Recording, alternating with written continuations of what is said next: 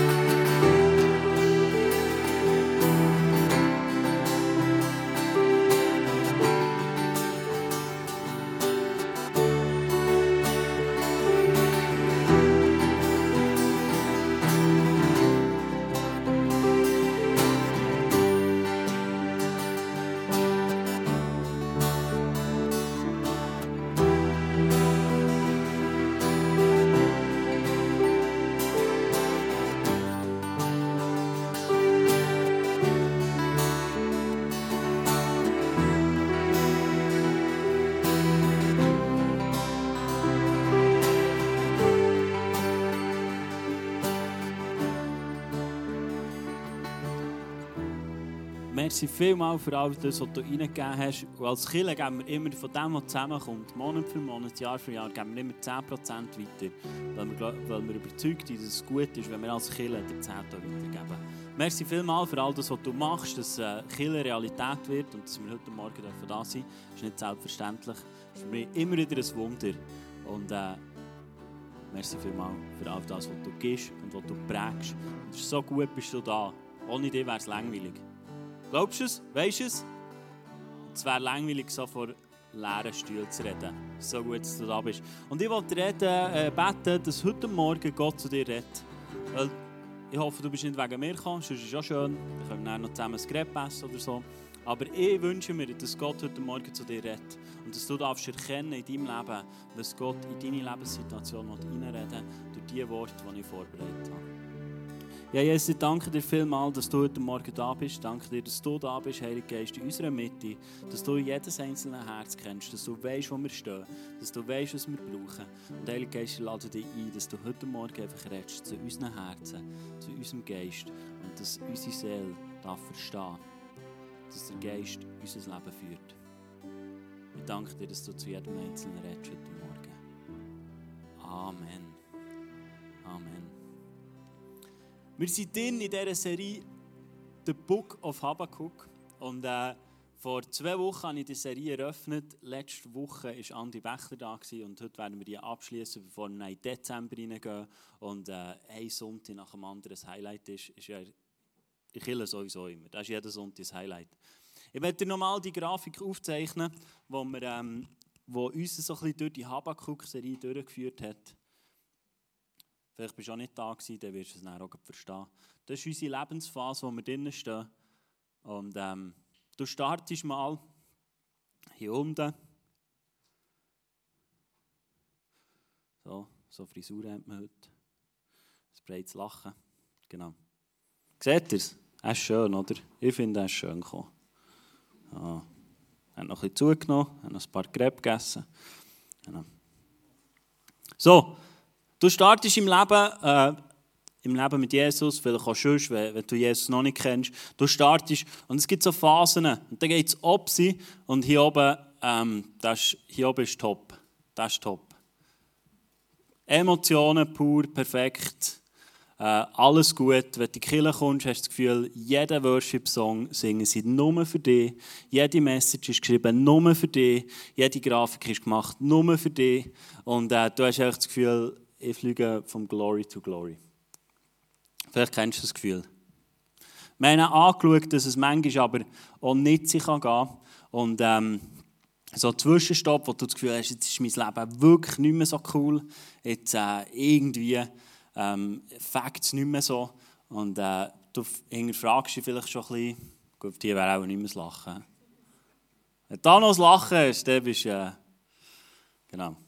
Und ähm, in dieser Situation ist es oft, dass äh, Leute dem Glauben den Rücken zukehren, wo sie sagen, ja, Message ist immer das Gleiche, da kann ich auch Podcast hören, da kann ich daheim bleiben, das bringt mir mehr. Oder überhaupt äh, irgendwie, vielleicht sogar, sagst, der Glaube funktioniert nicht, sagst, ich kehre den Rücken zu und äh, ich schlafe am Sonntagmorgen wieder aus. Andere Leute, die lügen es und sagen, mein Leben ist immer noch perfekt, mein Leben ist immer noch top.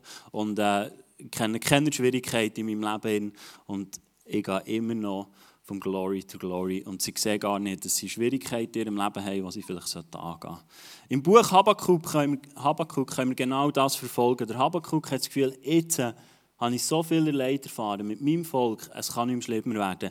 Im Buch Habakkuk geht es noch weiter runter und ähm, er denkt, das halte ich nicht mehr aus. Er ist hier unten. Und hier unten, wir haben es zusammen angeschaut, ist, kommt die sogenannte GK. Hier innen. Die sogenannte Glaubenskrise. Wenn du eine Glaubenskrise hast und denkst, jetzt, jetzt ist Game Over. Also hier unten, das so viel Leid, vielleicht persönlich in deinem Leben, in deinem Umfeld, wo du denkst, wie kann man nur an Kirche glauben? Ich bin so verletzt worden, so enttäuscht worden. Kirche funktioniert nicht, ist nur immer von versöhnten Beziehungen, weil ihr Leben ist alles andere und, und es geht einfach nicht mehr. Und hier unten ist so eine Glaubenskrise. Im Buch Habakkuk sehen wir aber, dass es wieder hochgeht. Und Andi hat das letzten Sonntag so schön gesagt, hier unten kommt der Aberglaube der Aberglaube. Hier heißt es aber, die Bibel hat mir etwas anderes verheißen. Aber das Wort Gottes sagt, Jesus ist immer bei uns. Aber es wird eine Zeit kommen, wo es wieder aufwärts geht. Und das sind auch die Phasen. Andi hat äh, gesagt, es ist so wichtig, dass wir uns ein Bild malen, das Gott uns gibt. Ich habe ein Bild mitgebracht, ich stelle es mal daher. Ein Bild, das wir füllen mit dem, was Gott uns verheißt. Vielleicht hast du Prophetien bekommen in deinem Leben, vielleicht hast du Zusagen bekommen, dass wir das Bild malen und das Bild immer wieder anschauen. Weil wenn wir das Bild haben, dann können wir einen Aberglauben entwickeln. Dann können wir sagen, aber Gott hat gesagt, ich werde einen Partner haben. Aber er hat mir, äh, er hat mir eine Familie verheißen.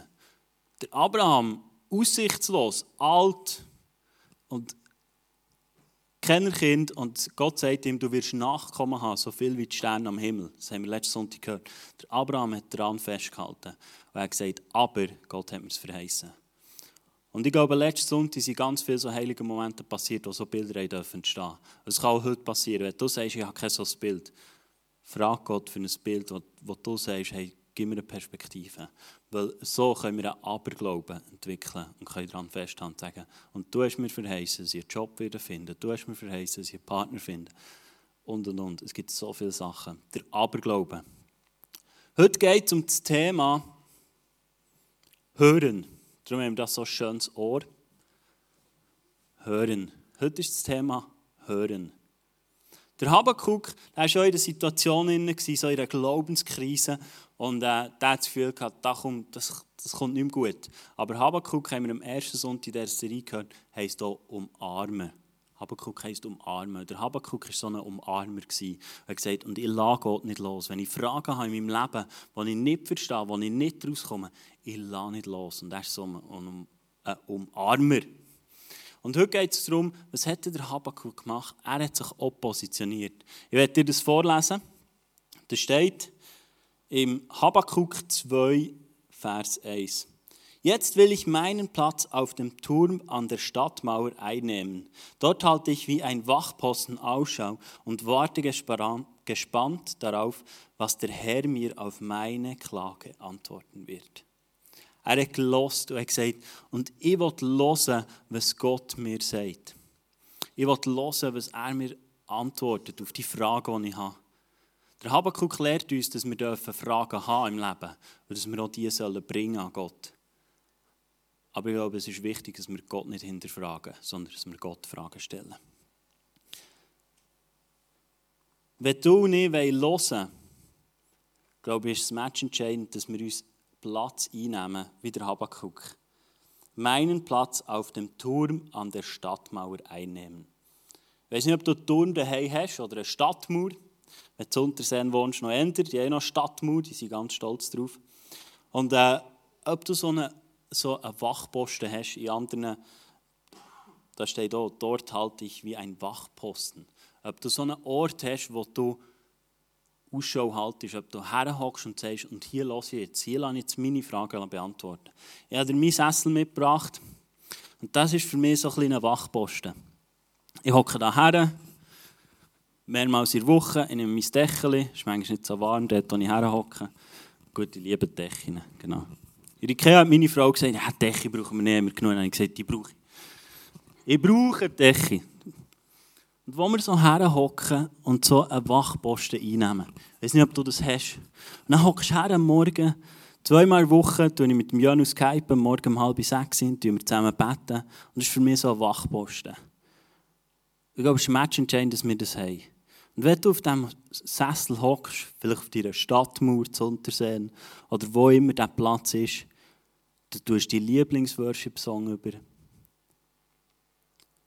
und du hörst einfach mal. Du hörst einfach mal, was Gott dir auf deine Fragen antwortet.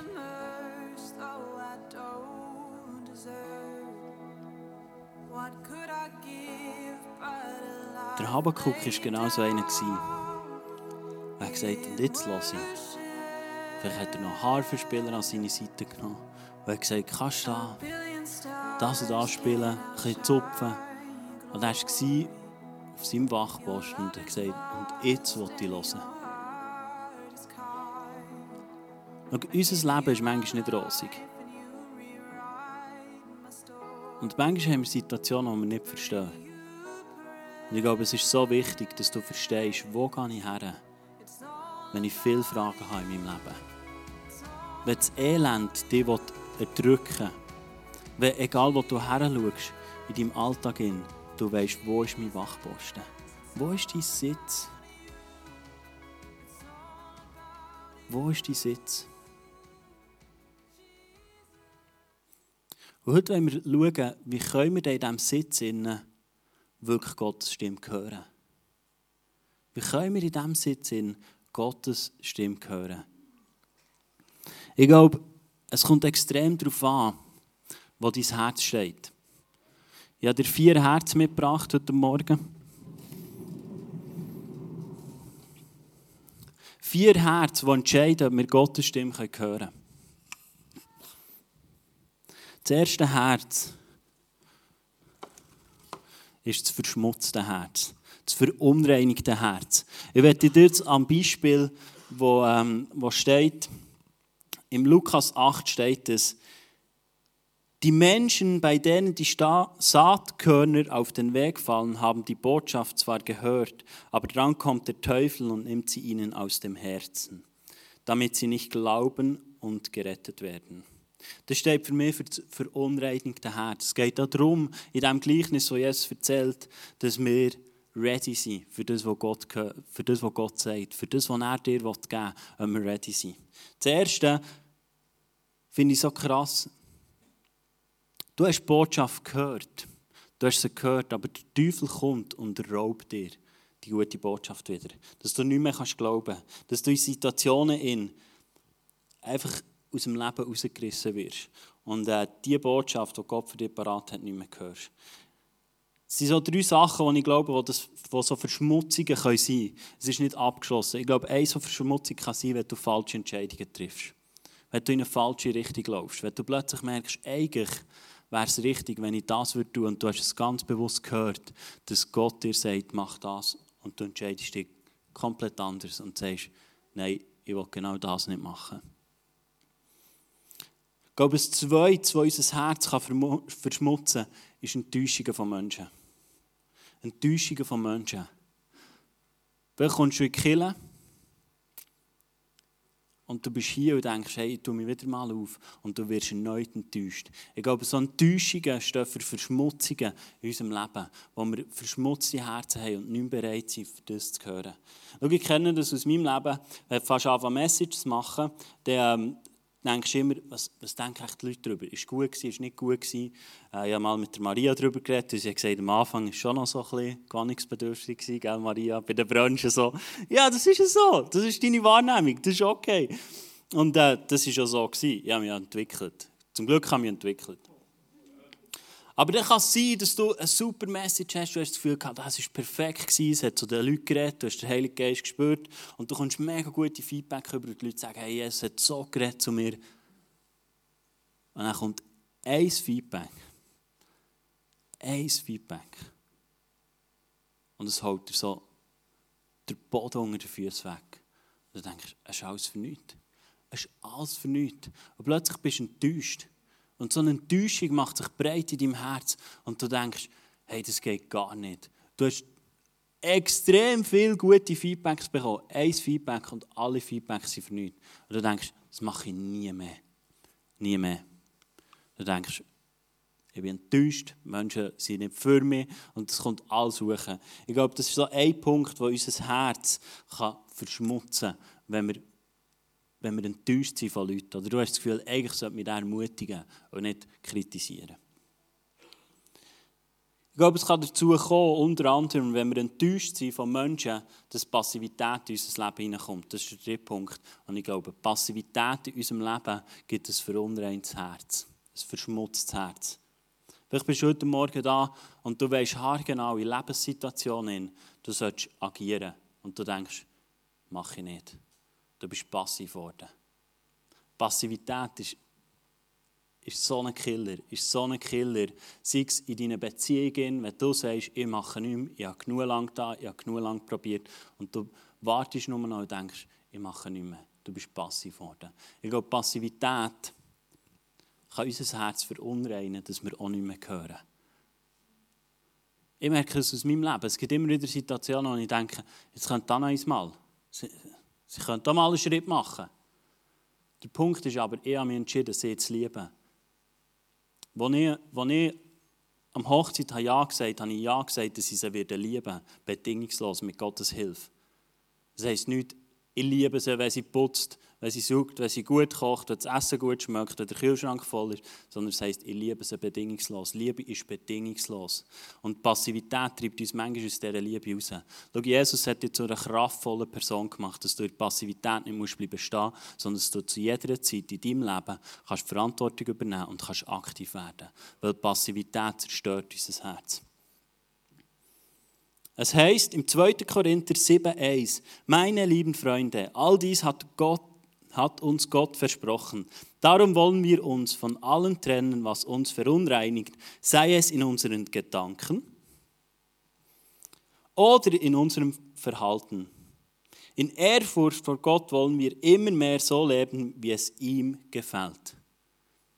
Das steht im 2. Korinther 7,1. Wir haben unser Denken ändern, dass es wieder offen ist für Gottes Reden. Wir müssen unser Verhalten ändern, dass wir wieder offen sind. Vielleicht heisst du, dass dein Verhalten ändert, ist, dass du sagst, ich, nehme so ich suche mir so einen Wachposten. Der erste Stuhl, den wir so hatten, war für unsere Tochter, für die Stille. Und den haben wir gekauft, als sie noch nicht auf der Welt war. Und dann haben sie gesagt, ich brauche so einen Stuhl zum Stillen. Das war das erste Mal, als ich eifersüchtig war auf unsere Tochter. Weil so einen Stuhl wollte ich schon immer. Wirklich. Und ich habe gedacht, und sie bekommt ihn. Sie bekommt noch keinen Strich gemacht und hat schon so einen Stuhl. Schau, ich konnte passiv sein und sagen, ja, ich habe halt keinen Ort. Der, Stuhl der ist halt bei ihr im Zimmer, da kann ich morgen nicht rein. Ist halt meine stille Zeit nicht so gut. Aber ich habe gesagt, ich nehme Geld in die Finger, kaufe mir einen zweiten Stuhl, richte mein Büro ein und mache es so, dass ich wohl bin. Weil Passivität ist keine Geistesfrucht. Es ist nichts Göttliches. Es ist einfach Scheiße. Äh, ist so, ist so. Passivität. Ich muss es nicht wiederholen, ich habe es verstanden. Das zweite Herz, glaube ich, ist das abgelenkte Herz.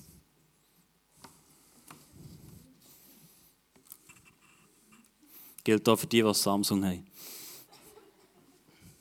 Es heißt weiter im Lukas 8, Vers 13 heißt, andere Menschen wiederum sind wie der felsige Boden. Sie hören die Botschaft und nehmen sie mit Begeisterung an. Aber ihr Glauben hat keine starken Wurzeln. Ein Zeit lang halten sie sich, sich die Menschen zu Gott, doch wenn ihr Glaube dann auf die Probe gestellt wird, wenden sie sich wieder ab, davon ab das abgelenkte Herz. Der Vers steht für mich das abgelenkte Herz. Du hörst Gottes Botschaft und denkst, yes, come on, nächstes Sonntag wieder in die all in. Der Menti kommt, du denkst, hm. Spätestens am Samstag überlegst du, soll ich wirklich killen und du bist irgendwie abgelenkt durch dein Leben durch. Schau, das Nadel ist ganz bewusst da. Ich habe mich entschieden, dass ich meinem Nadel nicht mehr so viel Gewicht geben will. Ich habe entschieden, ich will Mittwoch und Samstag schaue ich mein Nadel praktisch nicht mehr an, es ja irgendwie abgemacht, es schreibt vielleicht noch es interessiert mich nicht. Da kommt so viel Müll in mein Leben. Es ist ja gut, gell? ich sage nicht, tut alle euer Nadel hier und so. Das ist nicht der Punkt. Es ist immer sowohl als auch. Aber ich habe gemerkt, wenn ich meine Beziehungen kraftvoll leben will, wenn ich Gottes Stimme kraftvoll höre, dann will ich mein Nadel auf die Seite schauen und ich will nicht permanent an dem Ding umstudieren und abgelenkt sein. Das ist mein Entscheid. Ich sage nicht, mach es gleich. Das wäre Religion und das hasse ich noch viel mehr als das Nathan. Aber ich glaube, es ist wichtig, dass du dir überlegst, wo bin ich abgelenkt? Welche Beziehungen lenken mich ab in meinem Leben? Und das gilt im Fall, ob du Jesus kennst oder nicht. Es ist matchentscheidend, dass du dir überlegst, was bringt mich weiter und was lenkt mich ab in meinem Leben. Ich habe mich entschieden, ich wollte dem Nathan weniger Gewicht geben, weil, ähm, weil ich meiner Tochter und meiner Frau mehr Gewicht geben will das abgelenkte Herz. Das dritte Herz ist das unreife Herz. Das da. Ist das unreife Herz. Doch andere Menschen gleichen dem von Dorngestrüpp überwucherten Boden. Sie hören die Botschaft zwar, doch dann kommt die Sorgen des Alltags. Jetzt musst du hören. Also die Worte, die müssen für Schweizer geschrieben sein. Die Verführung durch den Wohlstand und die Vergnügungen des Lebens und ersticken Gottes Botschaft, so dass keine Frucht daraus entstehen kann. Die Alltagssorge, Sorge vom Alltag. Ich weiß nicht, wie es dir geht, ähm, aber das ist so schnell da, wo du dir Sorgen machst über Sachen, die eigentlich nicht wichtig sind. Das Wort Gottes heißt hier ganz gezielt, dass die Alltagssorgen uns hindern, Gott zu hören. Dass, dass wir zwar die Botschaft hören, aber wie ein Dorngebüsch plötzlich erstickt werden durch unsere Alltagssorgen. Dort, wo du dir Sorgen machst, plötzlich wir Gottes Stimme nicht mehr hören können. Das unreife Herz steht für mich aber auch noch für etwas Zweites. Es gibt so Sachen, die ich schon erlebt habe in meinem Leben, dass wir, dass wir Sachen hören, aber es nicht verstehen. Manchmal sind das so Prophetien, die du hörst, aber dann denkst das passt nicht zu mir. Oder das kann fast nicht sein, dass, ähm, dass das für mich ist. Ich hatte so eine Situation, ich, habe, ich komme aus einer Familie, die ähm, wo so, so eine Pastor-Generation ist. Mein Großvater war Pastor, mein Onkel war Pastor, mein Vater ist Pastor. Und irgendwie liegt es, liegt es so in unserer Familie, was auch immer. Und ähm, ich habe schon das tiefste in meinem Herz, ich schon immer den Wunsch gehabt, Pfarrer zu werden. Ich gewusst, in der Schule da habe ich mehr zum Fenster rausgeschaut und geschaut, wie Kühe, Kühe essen, also dass ich irgendetwas äh, habe gelernt Dementsprechend waren meine schulischen Noten. Und ich gewusst, also Theologie studieren, keine Chance. Ich bin schon am Französisch gescheitert, aus dem Englisch bin ich rausgefallen, weil ich das Falsche gesagt habe. Und, und dann habe ich gedacht, äh, Theologie studieren kann ich nicht, also kann ich auch nicht Pastor werden. Aber das tiefste hatte ich so einen Wunsch, gehabt, hey, das, das, äh, das wünsche ich mir. Ich hatte zwar keine Ahnung, was der was ein Pastor macht. Vielleicht habe ich gedacht, mein Vater war immer daheim, es muss noch ein cooler Job sein. Oder weiss ich nicht. Aber das tiefste innen war das ein Wunsch und ich habe gemerkt, hey, ich, ich behalte das für mich. Sachen, die du vielleicht das tiefste in deinem Herzen hast, die du einfach für dich behaltest, die jetzt vielleicht noch keinen Sinn geben, aber du einfach für, für dich behaltest, aufschreibst, das Bild vielleicht füllst und sagst, hey, ich behalte das. Und ich tue es nicht auf die Seite, auch wenn es jetzt noch keinen Sinn macht. Ich habe das College angefangen in Bern, da kommt eine Frau zu mir und sagt, du wirst Pastor. Dann denke ich, die weiß noch gar nicht meinen Namen. Die hat noch keine Ahnung. Aber ich habe es aufgeschrieben und, und habe es auch behalten, dass Leute es in mir haben gesehen haben. Was noch keinen Sinn macht. Mein Herz war dann noch nicht reif, gewesen, für so etwas zu sehen. Aber ich habe gesagt, ich tue es auf die Seite, ich behalte es für mich und ich verwirfe es nicht. Auch wenn mein Herz noch nicht unrein ist, und wenn es noch unreif ist und wenn es noch nicht Zeit hat zum Wachsen. Vielleicht kennst du so Sachen in deinem Leben. Ich glaube, es ist entscheidend, dass wir das uns auf die Seite tun und äh, daran festhalten. Ich habe dir ein weiteres Herz mitgebracht. Das letzte Herz ist das reife Herz.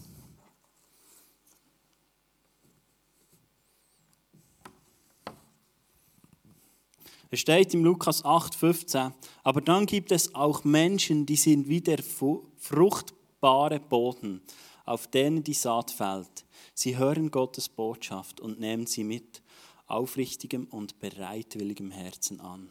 Sie halten treu daran fest, lassen sich durch nichts beirren und bringen schließlich reiche Frucht. Das steht im Lukas 8,15. Ich glaube, wir alle zusammen wünschen uns, dass wir ein fruchtbares Herz dürfen haben. Dass wir ein fruchtbares Herz dürfen haben und dürfen ready sein für das, was Gott uns gibt. Dass wir das, was Gott uns sagt, dass wir bereit sind zum Hören. Dass wir bereit sind zum Aufnehmen und dass wir ein fruchtbares Herz haben. Schau, die Jünger, ich werde dir anhand von einem Beispiel der Jünger dir erklären, was können wir machen, dass wir so ein fruchtbares Herz behalten können. Der Thomas, der ist nach der Auferstehung, wo, wo, wo sie gehört haben, Jesus ist auferstanden, hat er gesagt, glaube ich nicht. Ich muss zuerst seine Hand sehen, wo die Nägel durchgehen. Ich muss zuerst das sehen. Ich will sehen, dass er es wirklich ist. Der Thomas war ein Zweifler. Und als er Jesus sieht, bereut er, dass er zweifelt hat. Schau, ich glaube, so wird es uns ergehen. Wenn du Fragen hast im Leben, die du jetzt noch nicht verstehst, in dieser Habakkuk-Serie, wo es darum geht, dass wir Fragen haben, die wir noch nicht verstehen. Ich glaube, es wird der Moment kommen, wo du vor Jesus wirst stehen und du wirst verstehen. Du wirst eine Antwort darauf bekommen. Der Thomas hat zweifelt und er hat bereut, als er die Antwort darauf bekommen hat. Er hat bereut.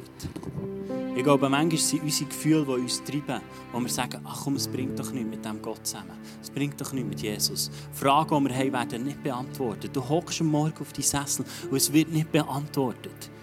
Der Thomas hat gesagt, ja, es ist ja schön, wenn alle kommen und sagen, er ist verstanden. Aber ich will es sehen. Ich will es sehen. Und der Thomas hat bereut, als er Jesus sieht und hat gemerkt, hey ja, es war nicht gut. Gewesen. Ich glaube, der Thomas, es waren vor allem Gefühle. Gefühle, die ihn getrieben haben, dass er sagt, hey, das glaube ich nicht. Und schau, manchmal sprechen unsere Gefühle auch. Ich habe heute Morgen meine Gefühle, meiner Seele gesagt, sie müsste Schnurren haben für den heutigen Tag, weil ich heute geistgeleitet bin und nicht seelentrieben. Und das sind Gefühle, die ich sage, ich habe fest an diesem Gott. Ich habe daran fest, dass Gott mich braucht. Der Thomas war so einer, und er steht für mich für das. Die Emmaus-Jünger sind mit Jesus gelaufen, auch eine Stunde lang, stundenlang sind sie gelaufen, nach der Auferstehung. Und sie reden mit ihm und denken, hey, krass, es dann schon Theologen gegeben, sie gesagt, das ist ein super Theologe, ein krasser Rabbi, von dem wollen wir lernen. Und sie sind gelaufen und gelaufen und gelaufen. Aber eigentlich sind sie weggelaufen. Eigentlich sind sie weggelaufen. Sie sind weggelaufen von Jerusalem. Am Abend sagen sie Jesus, hey, bleib noch ein bisschen bei uns. Und isst mit uns zur Nacht. Wenn er das Brot bricht, wenn er das Brot bricht, erkennen sie plötzlich, wer er ist. Sie sehen seine Hände, sie sehen die Wunden und sie sehen, dass er Jesus ist. Dem als Jünger stehen für mich dafür, dass sie umkehren. Als sie das gesehen haben, laufen sie zurück und laufen wieder nach Jerusalem. Und sie kehren dem den Rücken zu, was sie vorhatten. Dort, wo sie es nicht verstanden haben, dort, wo Fragen sind offen geblieben und sie eigentlich wollten weglaufen, haben sich entschieden, nein, ich fokussiere mich neu. Die Emmaus-Jünger stehen für mich für zwei, die sich neu orientieren. Vielleicht ist es heute Morgen dran, dass du dort, wo du unterwegs bist, dich umkehrst und sagst, ich fokussiere mich neu. Und dem, was du hast vorgehabt, das Arsch zukehrst und sagst, und ich richte mich neu aus, weil du weißt, wer Jesus ist. Und es redet da. Die dritten Jünger waren die, die gewartet haben auf Erweckung. Sie haben auch Fragen. Jesus ist weg. Die drei besten Jahre von ihrem Leben sind sie mit ihm unterwegs. Plötzlich ist er weg. Und sie haben einfach gewartet. Sie haben gewartet als eine Gemeinschaft. Vielleicht bist du heute Morgen da und du hast Fragen. Du hast Fragen. Ich werde dich ermutigen, such dir Gemeinschaft, wo du die Fragen abwartest. Wo du die Fragen abwartest. Weil dort, wo du in der Gemeinschaft in Fragen abwartest und sagst, ich verstehe es nicht, aber ich will der Habakkuk sein, will einer sein, der umarmt, der Gott umarmt, ihn nicht loslässt und der daran festhalten, dass Erweckung kommt. Die Jünger haben erlebt, wie sie erweckt wurden in der Gemeinschaft. Sie haben gewartet zusammen. Und ich glaube, der eine oder andere hat gedacht, ach komm, es war für nichts. Es war ein geiler Event, drei Jahre, es war cool, auf Tournee. Es war ein Zirkus, so, er gefragt, aber komm, jetzt lass uns wieder fischen oder Häuschen bauen oder was wir vorhin gemacht haben. Aber sie haben einer Gemeinschaft gewartet, haben gewartet, bis sie Jesus erweckt und ihnen eine neue Sicht gibt und eine neue Perspektive gibt. Vielleicht bist du so in einem Moment, in wo du so viele Fragen hast und denkst, ich brauche Erweckung. Ich brauche Erweckung in, einem Lebensbereich. Ich hatte heute Morgen ein Bild, dass heute Gott Leben schaffen will, in einzelnen Lebensbereichen. Vielleicht bist du heute Morgen da und du weißt, ja, ich habe Jesus mein Leben anvertraut. Aber es gibt vielleicht einen Bereich in deinem Leben, wo du sagst, hey, da ist das Leben nicht mehr da. Da brauchst du eine neue Erweckung, da brauchst du eine Neuerung. Vielleicht im Bereich der Sexualität, vielleicht im Bereich von deinen Finanzen, vielleicht im Bereich von deinen Beziehungen, vielleicht im Bereich deiner Perspektive.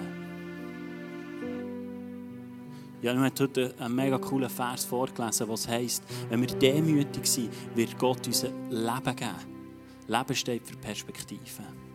Wenn du da bist, heute Morgen vor lauter Fragen und deine Perspektive verloren hast, dann möchte ich dir ermutigen, dass du ein Habakkuk bist, Gott umarmst und sagst, und ich warte. Ich bin hier, wo mein Herz bereit ist, deine Stimme wieder zu hören, dies, dein Reden wieder zu hören. Dort, wo ich Fragen nicht verstehe, nehme ich Platz auf einem, auf einem Wachposten, an meinem Ort und ich mache es, ich mache es zu einem Ritual, wo ich hocke und da bin was matchentscheidend ist, dass wir heranschauen, ist unser Herz bereit, Gottes Stimme wieder zu hören. Sind wir bereit, Gottes Stimme noch zu hören? Schau, wenn du dich heute Morgen da innen fühlst, in einer Glaubenskrise innen, dann ist es mega scheiße. Das musst du nicht schön reden. Es tut auch weh, wenn du da unten bist. Aber Fakt ist, wenn du dein Herz reinbehaltest, wenn du Gottes Stimme wieder hören willst, dann wird dich herführen zu einem Worshipper. Weil Gott wird dich da raustragen. Gott wird dich da raustragen. Und er wird dich zu jemandem machen, der mehr versteht, was er tut. Und er wird dich durchtragen und wird dich herausführen, dass du darfst zu jemandem werden der erzählen kann, warum Jesus für ihn gestorben ist. Weil ich glaube, das erfahren wir vor allem in unseren Glaubenskrisen, wo wir merken, Jesus hat so viel da. Ich möchte beten heute Morgen, dass du heute Morgen eine neue Perspektive bekommst, was dran ist. Lass uns zusammen aufstehen.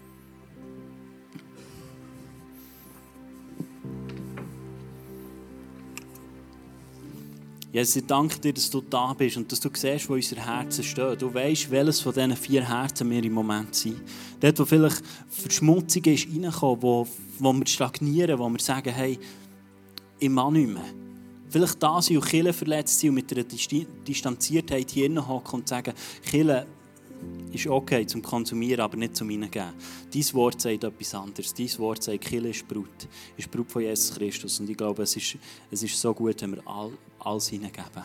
Jesus zeigt uns auf, welches Herz wir im Moment sind, wo wir Verschmutzung haben, wo wir Verunreinigungen haben, wo wir abgelenkt sind durch, durch Sachen, die uns limitieren, vielleicht durch Sachen, die gar nicht wichtig sind, auf eine Ewigkeitsperspektive hergeschaut, die uns unser Nachteil ablenkt, wo andere Sachen uns ablenken, wo der Fernseher uns viel Zeit raubt und wir gar nicht offen sind für diese Reden. Du siehst dort, wo wir äh, Bilder bekommen haben von dir, Vater, wo unser Herz aber noch unreif ist, zu verstehen.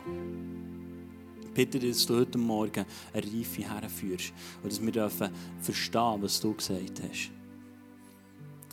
Jesus, ich danke dir, dass wir heute Morgen dürfen da sein und du weißt dort, wo wir, wo wir vielleicht so ein Thomas sind und uns von unseren Gefühlen und Emotionen leiten, wo wir dran sind, auf, aufgrund von unseren Gefühlen falsche Entscheidungen zu treffen.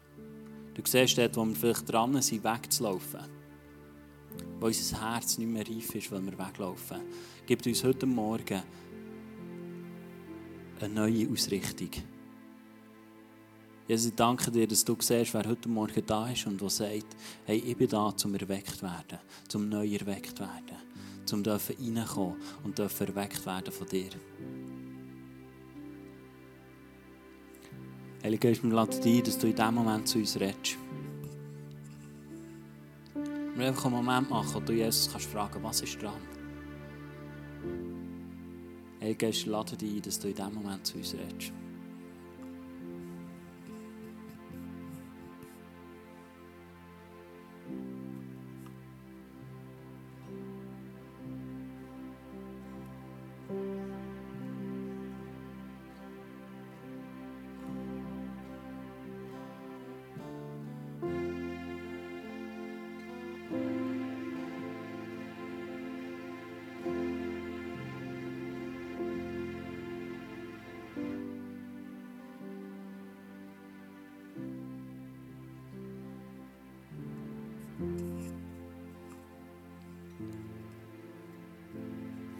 Ich habe den Eindruck, dass, äh, dass eine junge Frau da ist und ich habe ein Bild von ihr bekommen. Du hockst wie da, stehst da mit der, wie mit einer Gütsikiste. Und du schaust in die Gütsikiste und eigentlich ist sie leer. Es, hat noch ganz, sie ist nicht leer, aber es hat noch ganz wenig Güte drin. Und du denkst, wie soll das länger? Wie soll das länger? Und du denkst, was ich jetzt mache, ist sicher nichts weitergeben. Echt für mich behalten, gut einteilen. Und du starrst so auf die Gütsikiste und denkst, hoffentlich längt es, das, was ich habe bekommen hoffentlich längt es bis ans Ende. Jesus sagt dir heute Morgen, erhebe deinen Blick und schau um.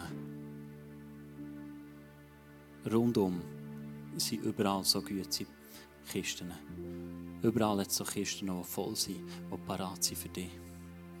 Ich glaube, Gott wird dich heute ermutigen, dass du einen mutigen Schritt machst und ich glaube, du weißt es, wenn es dich anspricht, du weißt es, dass es dran ist, so einen mutigen Schritt zu tun und das loszulassen und Gott Vertrauen haben und sagen, und ich erhebe meinen Blick. Gott sagt, ich bin für dich und ich bin mit dir. Ja, Heilige Geist, ich danke dir, dass du nicht nur zu Einzelnen redest, sondern dass du zu uns allen redest. Und dass du kommst mit deinem Trost, mit deiner Wärme, mit deiner Geborgenheit. Dass du mit uns kommst.